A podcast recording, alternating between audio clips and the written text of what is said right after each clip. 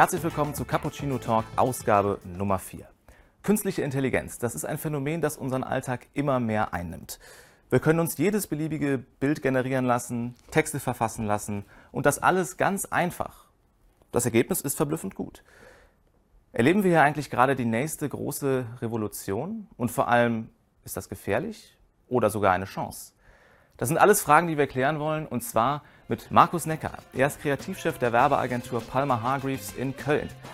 Und er hat sich schon viel mit generativer KI auseinandergesetzt. Markus, schön, dass du da bist. Herzlich willkommen. Vielen Dank für die Einladung. Bitte Danke. Schön.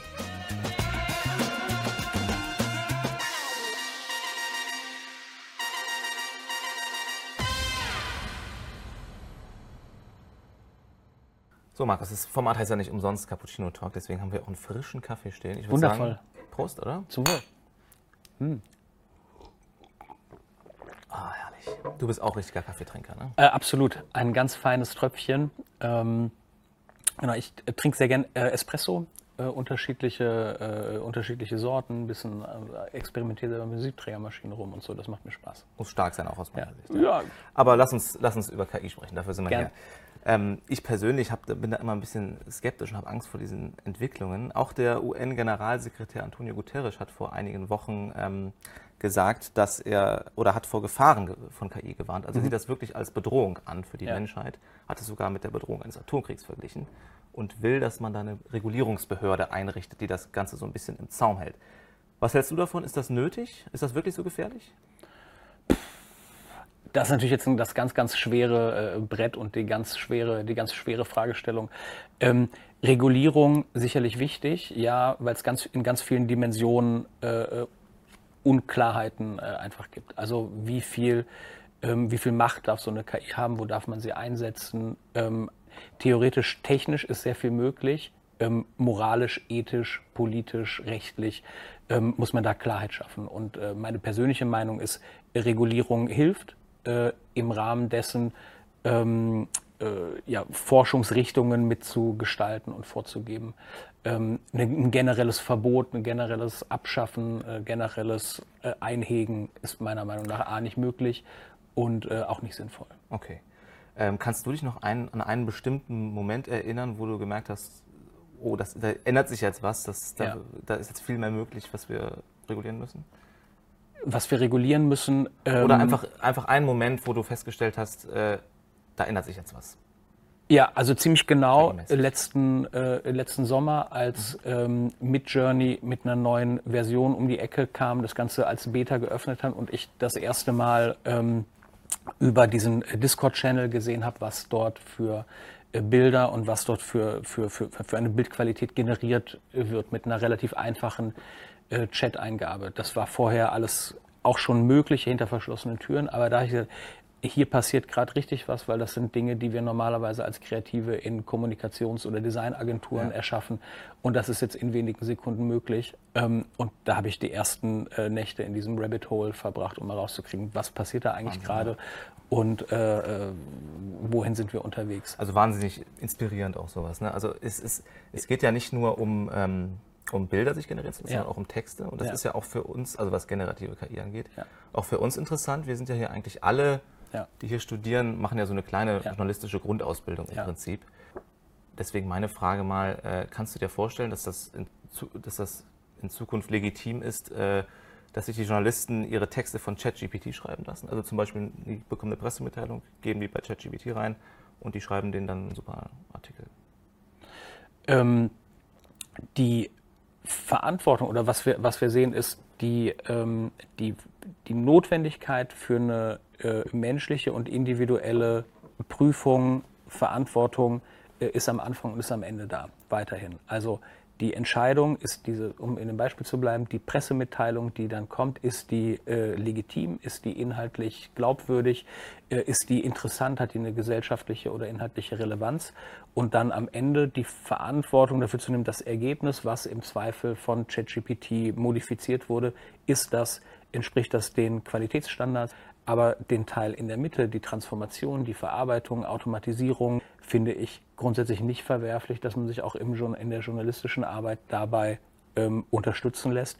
Was halt klar sein muss, die einen Verantwortungsübergang vom Journalisten oder vom Menschen an die Maschine darf es nicht geben. Das darf es nicht geben. Also es muss immer, die, die journalistische Sorg Sorgfaltspflicht muss erhalten bleiben, indem man alles kontrolliert. Die kann man nicht delegieren, die, man ja, die ist nicht ja. delegierbar, genau, okay. sondern die bleibt bei einem selber. Lass uns mal über ähm, Bilder sprechen, das ist ja auch Mhm. für Journalisten interessant. Ja. Also äh, die ähm, KI Midjourney zum Beispiel, die kann ja wirklich fotorealistische Bilder erstellen. Du hast uns da Mhm. Mal was mitgebracht. Wenn man bei Midjourney äh, Kölner Dom eingibt, Mhm. dann äh, wirft das einem natürlich was aus und das wird immer, ähm, immer realistischer. Mhm. Also wenn wir mal die Bilder einspielen könnten, äh, sehen wir hier.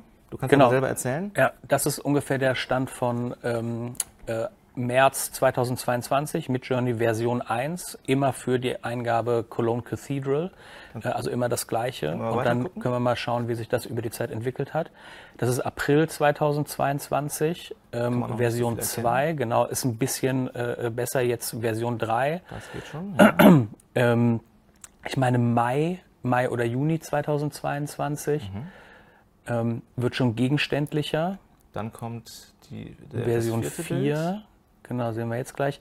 So, jetzt hat es einen Riesensprung gemacht. Da kann man sieht. schon auf jeden Fall erkennen, was es sein soll. Ne? Genau. Also das ist schon gar nicht Der, der Kenner wird jetzt sehen, dieses äh, über dem Portal, dieses, ähm, diese Skulptur äh, da in der Mitte, die existiert am Kölner Dom nicht. Das hat Mhm. äh, Midjourney einfach dazu halluziniert, also s- sich ausgedacht, dass es dort äh, diese Lücke füllen könnte. Ähm, aber die gesamte Anmutung ist schon sehr, sehr, sehr, sehr fotorealistisch. Wenn wir jetzt das letzte Bild gucken, ähm, Genau. das sieht ja schon fast aus, da kann man meinen, das hat jemand gemacht, das Foto, Genau, oder? das ist äh, so inhaltlich korrekt, fotorealistisch. Das ist von, äh, ich meine, März 2023, also noch nicht so lange her. Ähm, da sind wir in der Version 5 und da haben wir Fotorealismus äh, tatsächlich geknackt. Mhm. Ähm, Braucht es denn dann noch talentierte Fotografen überhaupt, wenn man sowas schon hinkriegt Hm. mit Journey? ja, also ich habe mal so lapidar gesagt, das ist mit Journey 5 ist so der, der Tod der Architekturfotografie. Ähm, du kannst im Prinzip jedes Objekt und jedes Gebäude dir zu jeder Tages- und Nachtzeit in jedem Sujet, in jedem Stil äh, generieren lassen und dadurch, dass in der Architektur, so es einmal äh, erschaffen ist, sich eigentlich nichts mehr weiter tut, macht es keinen Sinn, äh, da äh, mehr äh, äh, in diesem Bereich groß vorzudringen. Natürlich wird es auch weiterhin nischige äh, Anwendungen geben, aber ich würde meinen Kindern jetzt nicht empfehlen, Architekturfotografie zu studieren. Mhm.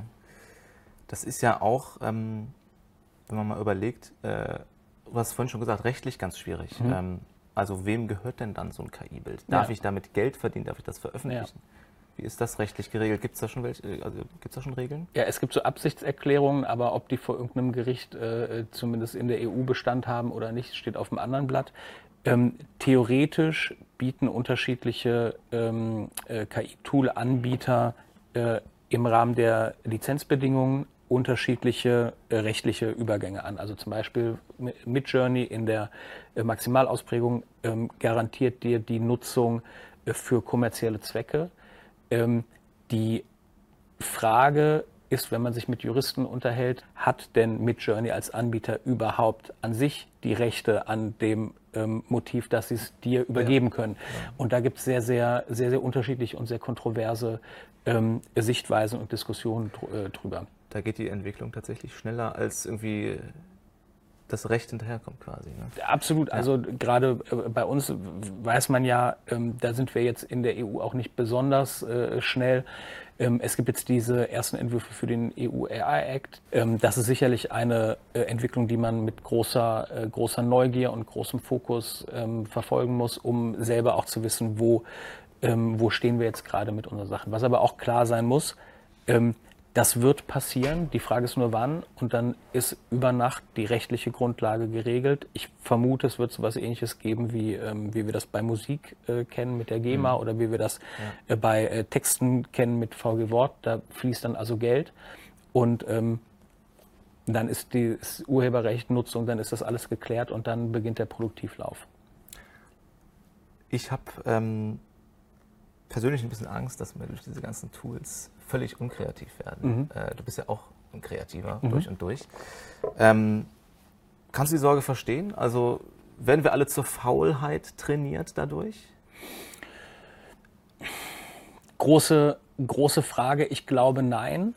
Ähm, ich glaube, dass uns KI-Tools ganz viele repetitive Tätigkeiten abnehmen können. Ähm, der klassische Kreativprozess besteht sehr stark aus ähm, aus Arbeit, aus Handarbeit. Mein äh, alter CD hat mal gesagt, ähm, das ist so, Kreativarbeit ist so 10% Inspiration und 90% Transpiration. Das stimmt.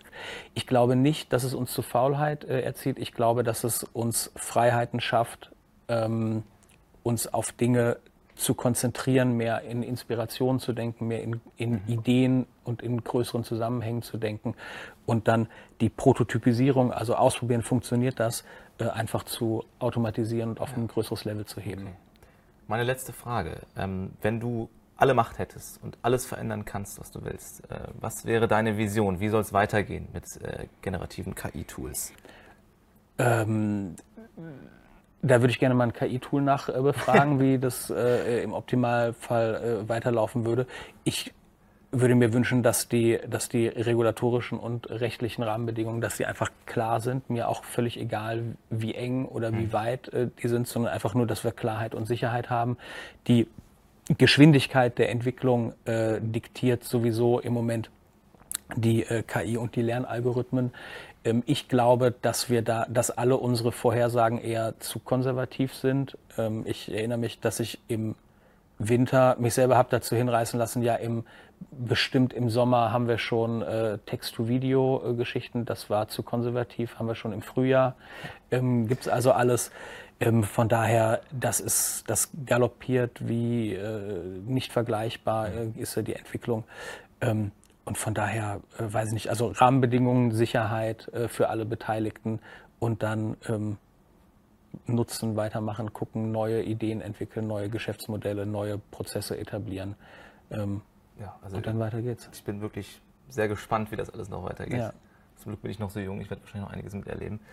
Ähm, ja, danke dir. Das war ein sehr inspirierendes sehr Gespräch. Ähm, vielen Dank, dass du da warst. Danke für die Einladung. Und Spaß gemacht. Wir sagen Tschüss, bis zum nächsten Mal. Vielen Dank. Danke dir.